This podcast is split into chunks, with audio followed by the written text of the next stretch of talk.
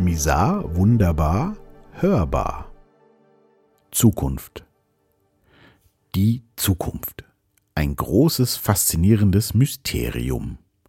Seit Menschengedenken ist die Vorhersage der Zukunft immer mit einer großen Faszination verbunden und man sucht nach der bestmöglichen Vorhersage, die einen in Sicherheit wiegen kann.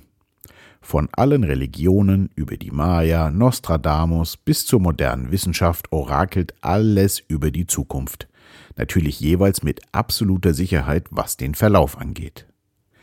Nach meinen 52 Jahren auf diesem Planeten und alle möglichen Ausflüge in die Geschichte, Esoterik und Sachlichkeit mit inzwischen drei sicheren Weltuntergängen, Ölkrise, Wirtschaftskrise, Energiekrise, Angst vor Krieg, Krankheit und vielem mehr, ist mir eins klar geworden.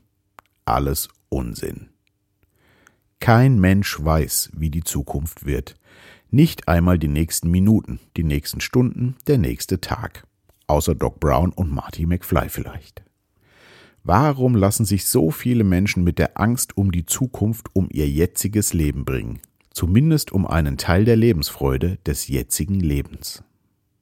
Irgendwie wissen immer weniger Menschen zu schätzen, wie gut es ihnen geht und machen sich die Schönheit des Moments mit irgendwelchen Zukunftshirngespinsten zunichte. Hört einfach auf damit.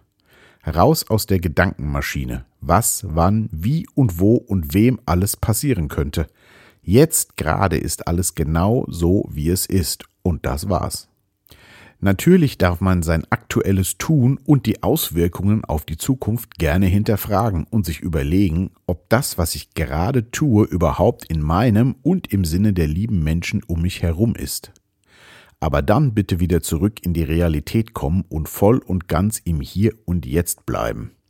Eckart Tolle lässt grüßen. Im Buch Dieses Buch ist bares Geld wert von Dr. Markus Elsässer habe ich vor längerer Zeit Folgendes gelesen. Ein Freund von mir hat es einmal sehr hart formuliert. 80 Prozent der Menschheit gehören de facto zur Manövriermasse. Er hat leider recht. Die meisten Menschen werden gelebt oder vom Schicksal gut oder schlecht vorangeschoben. Somit lässt sich ein Großteil der Menschen gut führen, indem man ihnen ihr Schicksal todsicher jeden Tag präsentiert und um die Ohren haut. Die Indoktrination startet in unserer Gesellschaft schon früh und erzieht uns weg vom Vertrauen in uns selbst, unserem Sinne, unser Gefühl. Wenn du ein gutes Leben führen willst, tu es einfach, und zwar sofort.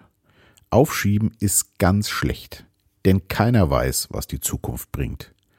Achte in deiner jetzigen Lebenszeit auf dich, dein Umfeld, deine lieben Menschen, deine Umwelt. Damit ist dann auch schon alles für ein gutes Leben getan. Und als letztes ein ganz wichtiger Punkt. Akzeptiere den Tod als Teil des Lebens. Er ist das Einzige, was in Zukunft mit absoluter Sicherheit eintreffen wird. Bleibt gesund und wach.